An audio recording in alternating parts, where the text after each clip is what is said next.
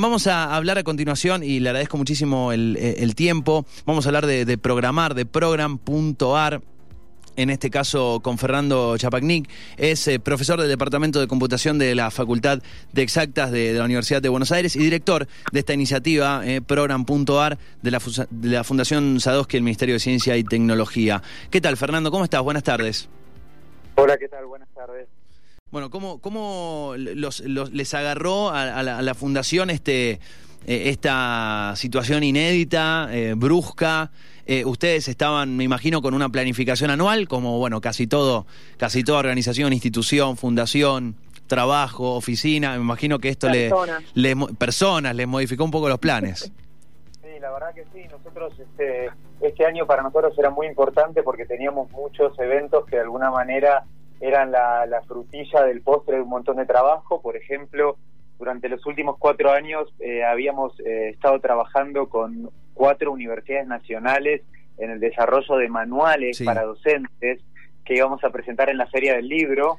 Esos manuales están disponibles en nuestra página web en formato PDF, se pueden descargar gratuitamente, pero bueno, eh, era todo un evento Sí. poder presentarlos en formato papel. Recuerdo Eso eso, hablamos con, con Hernán Semerís, que hablamos de esos manuales hace unos meses atrás. Bueno, exactamente, ese, ese era el trabajo que íbamos a presentar.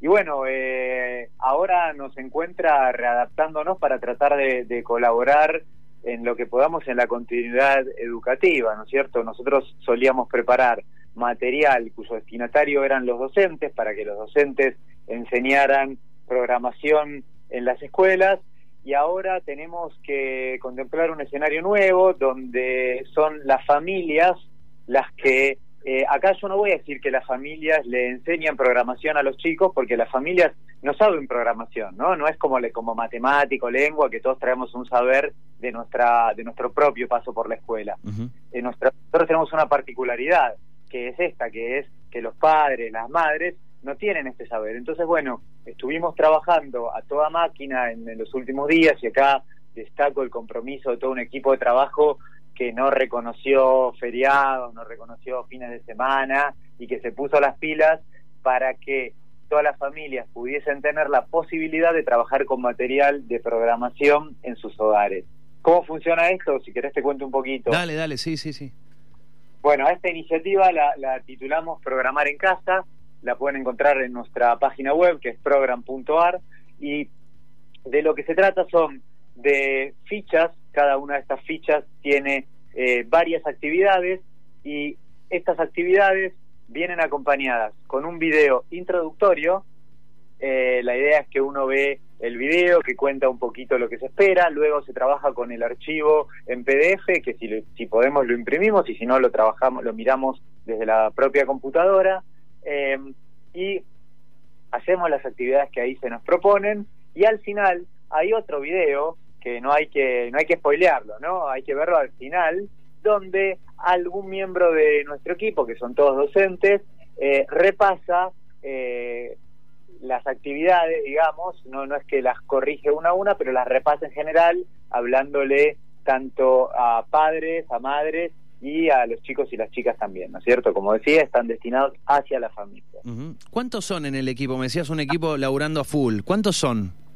Mira, eh, tenemos más o menos 20 personas y la verdad es que eh, como tuvimos que, que producir muy rápido, eh, colaboradores de otras áreas eh, cuyos proyectos, bueno, no, no, no, no, no podían avanzar tan rápido por culpa de la pandemia, pero que tenían otras habilidades, nos han ayudado eh, como editores amateur de videos o diseñadores gráficos este, improvisados, también algunos colaboradores externos que han querido dar una mano, porque yo, algo para rescatar en este momento es la actitud solidaria y comprometida de todo el pueblo argentino, ¿no es cierto? Que, eh, o sea, lo que más eh, escucha uno por todas partes es cómo ayudo. Esas son las dos palabras que resuenan en todas partes y bueno, mucha de esta gente, eh, alguna de esta gente encontró la, la oportunidad de ayudar dándonos una mano a nosotros a producir este material más rápido y tenerlo disponible en nuestra página web.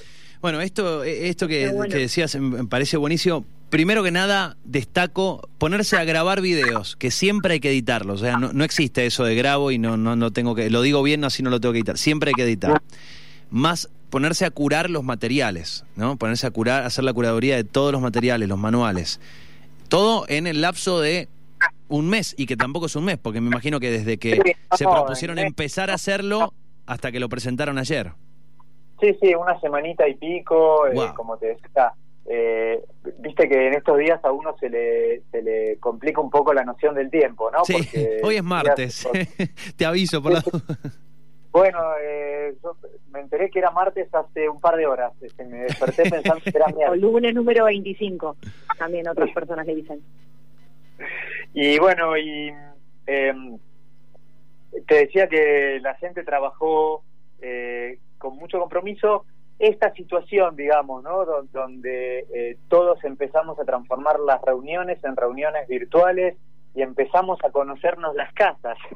eh, eso habilitó que, muchos de estos videos que ustedes van a ver, bueno, son videos caseros, eh, grabados o con el celular o con la cámara de, la compu, donde también se meten en las casas de nuestro, de nuestro equipo de trabajo eh, y creemos que, eh, digamos, aprovechando esto, las oportunidades que nos da este cambio de contexto, una de ellas es que por ahí en otro momento hubiésemos eh, requerido que un material educativo fuese grabado en un estudio, en un ambiente de silencio y demás. Y bueno, y entendemos que el contexto de la emergencia habilita esta comunicación eh, un poco más informal, no por eso menos rigurosa, no por eso menos profesional, no por eso pedagógicamente menos relevante, pero bueno, todos estos videos fueron grabados en las casas de nuestros colaboradores, colaboradoras y los miembros del equipo. ¿Cómo estás, Fernando? Acá del otro lado de otro teléfono te habla Ángeles. Hola, ¿cómo estás? Mucho gusto. ¿Cómo estás? Tengo una consulta. Vos recién contabas que eh, ustedes inicialmente el contenido que generaban era para maestros eh, y ahora se tuvieron que adaptar a, bueno, a todo este nuevo contexto para que ese contenido fuera entendible y, y poder transmitirlo hacia más el conjunto familiar, a los padres que están ahí asistiendo a los chicos, ¿En qué consistió, qué dirías que consistió principalmente ese adaptar el material en cuanto a simplificación del contenido o a la, o a la forma de compartirlo, las dinámicas? Bueno, para empezar, eh, la verdad que hubo que adaptarlo desde varios puntos de vista. Primero hicimos una selección porque eh, efectivamente no todos los materiales son tan fáciles de ser adaptados de un contexto a otro. Recordemos que el docente no deja de ser una persona con un conocimiento muy profundo del tema y un conocimiento también muy profundo sobre cómo enseñar el tema. De la didáctica, totalmente. Claro, exactamente. Entonces, primero hicimos como una eh, selección de los temas. Eh, luego, muchos de esos temas estaban abordados con dinámicas de clase, dinámicas grupales, ¿no? Donde, viste, era bueno, eh, con los compañeros del aula nos juntamos en grupos de a cuatro y hacemos tal cosa, y luego un grupo intercambia con el otro. Entonces, obviamente eso no es posible y hubo que adaptar esas dinámicas este, a dinámicas que se pudiesen hacer en la familia. Y por otra parte, estos videos de cierre que yo te contaba, bueno, eh, en el video de cierre, eh, no te, en, en esa familia que va a estar mirando el video, no hay un miembro que ya tenga el conocimiento. Entonces, de alguna manera, no solo cerramos la actividad, sino que tenemos que profundizar un poquito más en la explicación del contenido. ¿Se entiende? Sí, sí, sí, Bueno, y, con el desafío, ¿no? De, a ver, eh, no es no es una, una adaptación sencilla, eh, agarrar una dinámica de clase o agarrar cómo, cómo concibe un, manual un docente a decir, bueno, se lo proponemos a la familia, eh, teniendo en cuenta todos los, digamos, las trabas que puede haber en el medio. pero y que hay otras personas trabajando. En, definitiva. Exacto. En definitiva, me parece muy valioso porque así como estas, eh, estas herramientas están apuntadas a, chicos, chicas, ahora te voy a preguntar te va a pedir bien que me, que me comentes las edades mínimas para arrancar, o si hay diferentes escalones, pero también eh, cuando eh, me parece digo, una buena oportunidad para que nosotros, frente a esas herramientas eh, que me imagino tendrán un entorno particular o, un diseño particular justamente para apuntado a, niños, niñas, pero de pronto me parece una oportunidad para nosotros aprender también. Digo, me parece que muchos se van a encontrar con que van a aprender un montonazo. Adultos, quiero decir. Es muy interesante tu pregunta. A ver, ahí, hay hago una aclaración. Cuando nosotros hablamos de programación, ese término lo usamos de manera coloquial. es como, viste que a veces en, en, el, lenguaje coloquial hablamos de la aritmética y la matemática como si fuesen sinónimos. Sí. Bueno, eso, cuando hablamos en el lenguaje coloquial no hay ningún problema. Si nos ponemos un poco más rigurosos, la matemática es muy amplia y cuenta con la aritmética, la geometría, el cálculo, ¿no? La, aritmética es solo una parte, pero en el lenguaje coloquial hacemos esta sinécdo, que tomamos a la parte por el todo. Cuando hablamos de programación, también estamos haciendo otro ejercicio de tomar a la parte por el todo. Hay una disciplina que es las ciencias de la computación, que es la que nos ayuda a entender, analizar, a profundizar cómo funcionan las computadoras y el mundo tecnológico en el que nos desempeñamos. Dentro de esa disciplina, la programación es una parte muy importante, por eso nos permitimos este, tomar a la parte por el todo, pero hay otras áreas que la complementan, como por ejemplo las que nos ayudan a entender cómo funciona una computadora, cómo se conectan las computadoras entre sí. Entonces, muchos de, estos de estos contenidos, los de programación son más de manos en la masa, más de manos a la obra y se trabajan con herramientas que se pueden encontrar en la web, etcétera. Pero hay algunos otros eh, como estos que nos ayudan a entender cómo, cómo funciona una computadora o cómo se conectan las computadoras entre sí, que por ahí tienen que ver con mirar un video y analizarlo, con por ahí tienen que ver eh, con algún juego que podemos hacer con lápiz y papel para entender eh, toda todos los pasos intermedios que tienen que, que darse para que un mensaje llegue de una punta a la otra del planeta.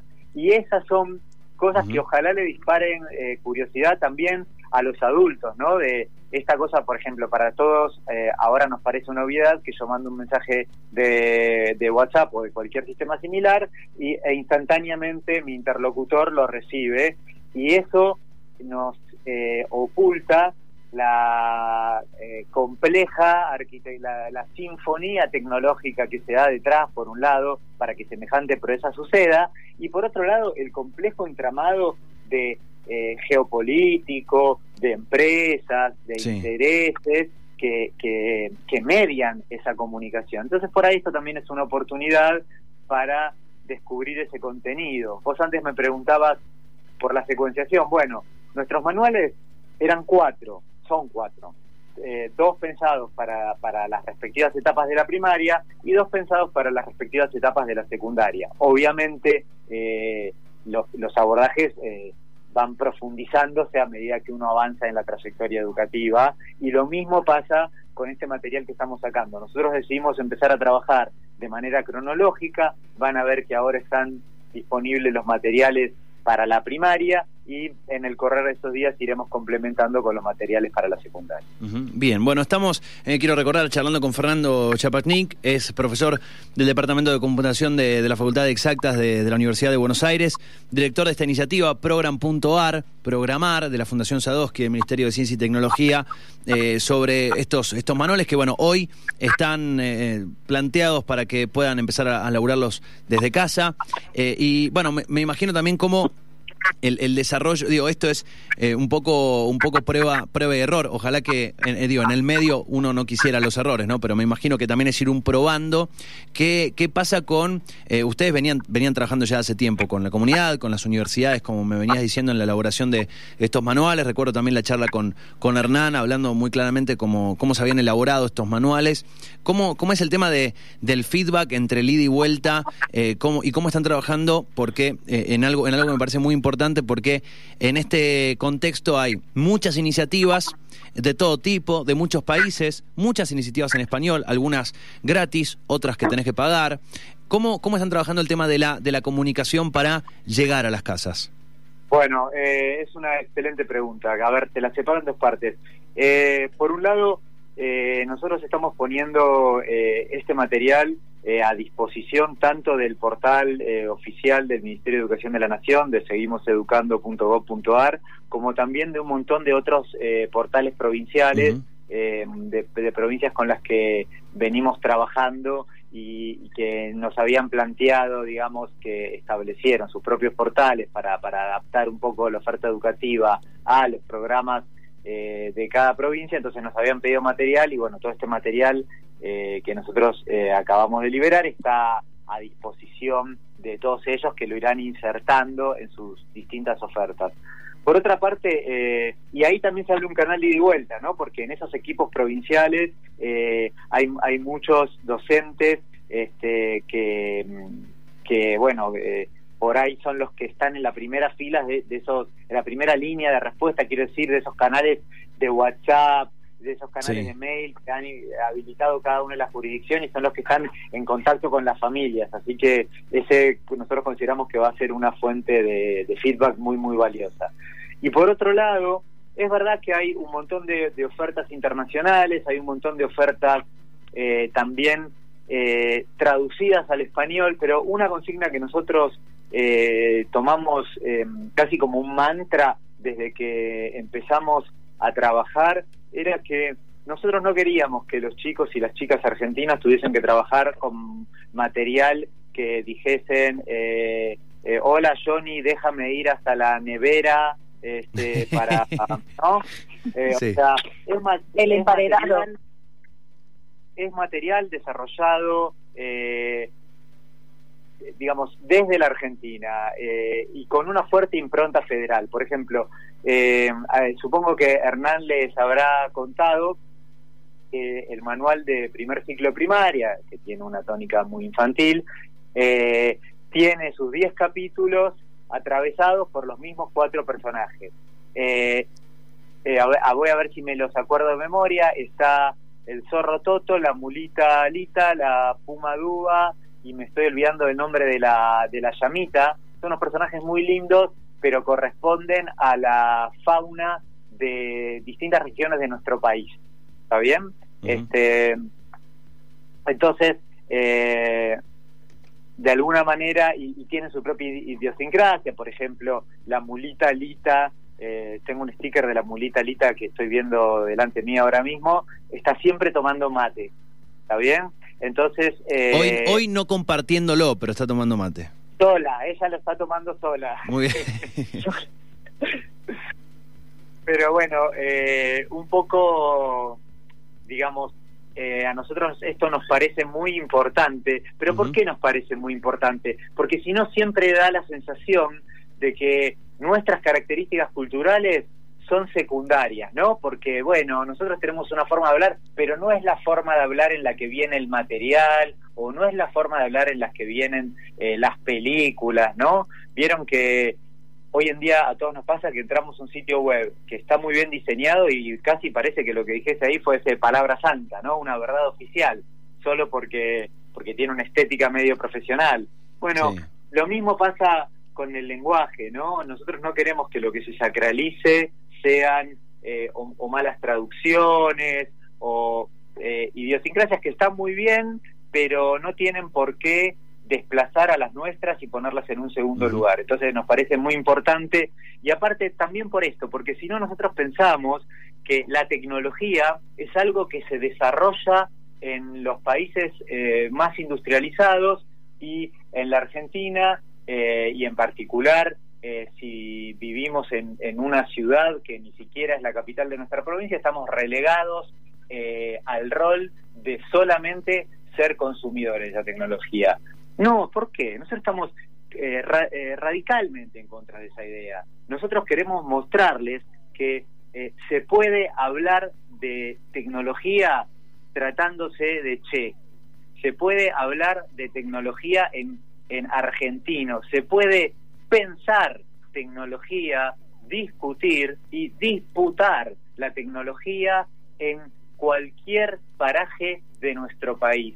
Ningún chico y ninguna chica eh, de nuestro país tiene eh, predestinado su rol en la en el, en el mapa de la tecnología. No es cierto que si te tocó nacer en un pueblo de alguna provincia de la República Argentina, lo único que vas a poder hacer con suerte es eh, comprar un celular que fabricó otro. No, eh, los conocimientos son asequibles, para eso estamos trabajando en formar docentes, ahora está todo este material, eh, está la oportunidad para todos nosotros de que nos interioricemos y que sigamos aprendiendo y hay universidades en cada una de las provincias de nuestro país de excelente nivel con capacidad de formar tecnólogos y tecnólogas que disputen los principios de la tecnología a nivel global y que sean los que definan hacia dónde va la tecnología en las próximas generaciones.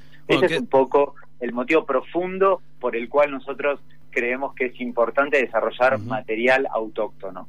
Bueno, hay, hay mucho también eh, en, en, cuanto a tecnología y programación, muchos de, las personas que están muy involucradas refieren siempre a la dificultad para encontrar material en español directamente, más allá del, español latinoamericano, mexicano, uruguayo, argentino, digo, la dificultad de encontrar y también estas iniciativas que buscan eh, tener material en español, en ese sentido es, es muy valioso. Eh, Angie, tenés, eh, tenemos, tenemos un, un minutito antes del del cierre, ¿te quedó algo, Angie? Última, sí, sí, para cerrar, Fernando. Te quería consultar, si viene, eh, quizás sea temprano todavía para, para analizar o sacar conclusiones, eh, ¿podés visualizar o ves o ven en vos y tu grupo ya alguna conclusión, algo que digan, che, que, que vean a raíz de esto, vamos a tener que cambiar o alguno de los cambios que ya hicieron que lo veas permanente. ¿Cómo, ¿Cómo ves el camino posterior a todos estos cambios que lograron o que tuvieron que hacer a raíz de la del coronavirus? Bueno, eh, menuda pregunta la que me haces. A ver, eh, el mundo va a cambiar de una manera que no sabemos y, digamos, déjame encerrar eso en una especie de paréntesis para solo concentrarme en la parte educativa.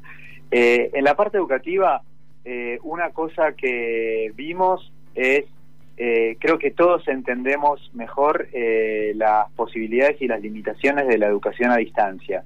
Y eso creo que eh, sirve para que los que eran demasiado optimistas se ajusten a la realidad, pero los que por ahí éramos muy cautos, entre los que me, incluyo, le, reconozcamos un poco más de posibilidades y nos animemos a encarar proyectos de formación a distancia cuando antes no nos encarábamos. En parte también porque el público al que le hablábamos, eh, a ver, así como eh, si nos preguntaban hace un tiempo eh, qué, pasaba si nos teníamos que quedar en casa durante no sé cuántas semanas, todos decíamos, no, imposible, yo me suicido.